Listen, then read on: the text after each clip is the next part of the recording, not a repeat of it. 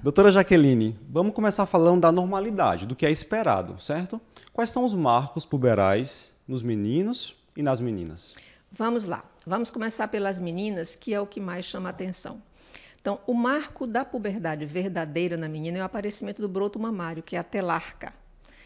É, é comum os pais virem nos procurar pelo aparecimento de pelos pubianos que também é um marco puberal, mas ele é um eixo paralelo, ele ocorre concomitante ou não com o surgimento do broto mamário, mas ele não é o marcador verdadeiro da puberdade.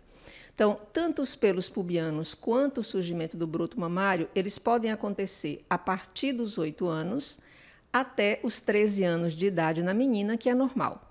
E a primeira menstruação, ela pode acontecer dos 10 até os 15, tá?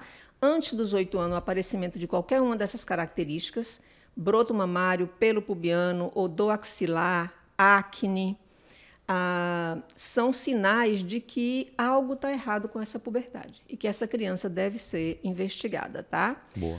No menino, é diferente, é um pouco mais difícil, porque a menina você nota logo aquele broto mamário que apareceu. Os pais percebem logo, o próprio pediatra percebe logo, e a criança também, ela reclama às vezes que dói. Mas no menino, o primeiro sinal é um discreto aumento do tamanho do testículo. E aí os pais não percebem. Primeiro, porque a criança nessa idade já não se deixa mais examinar. E qual é a idade? Dos 9 até os 13 anos de idade, nos Estados Unidos 13, mas no mundo aceitas como 14. Uhum. Dos 9 até os 14 anos de idade é normal o início do aumento do tamanho do testículo. Alguns colocam como ponto de corte 9,5, de que abaixo de 9,5 merece ser investigado, tá? Então, às vezes eles nos buscam muito tarde, porque só vão perceber ou quando o pelo aparece ou quando esse testículo já está tão grande que chama a atenção. Daí a importância de se levar a criança anualmente ao pediatra porque no menino você pode ter um diagnóstico muito atrasado de uma puberdade precoce porque não levou ao pediatra e não foi percebido. E a importância é que o pediatra esteja atento a isso, saiba reconhecer esses sinais de puberdade, certo? Sim, isso é extremamente importante. Isso é um trabalho que a gente faz com os residentes de pediatria que passam com a gente.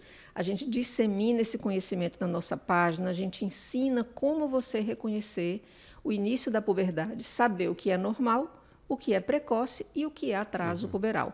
Esses conceitos básicos eles têm que estar na cabeça de todo pediatra, na realidade do médico de saúde da família e da população em geral.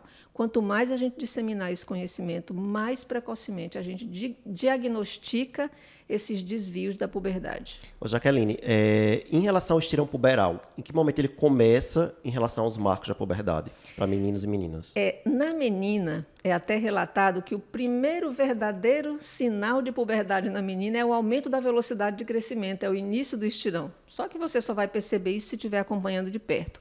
Então, geralmente, o estirão na menina, ele vem junto com o início do broto mamário. Ele pode aparecer um pouco antes ou no estadio seguinte da puberdade, que a gente chama de M3, que a gente vai falar aqui.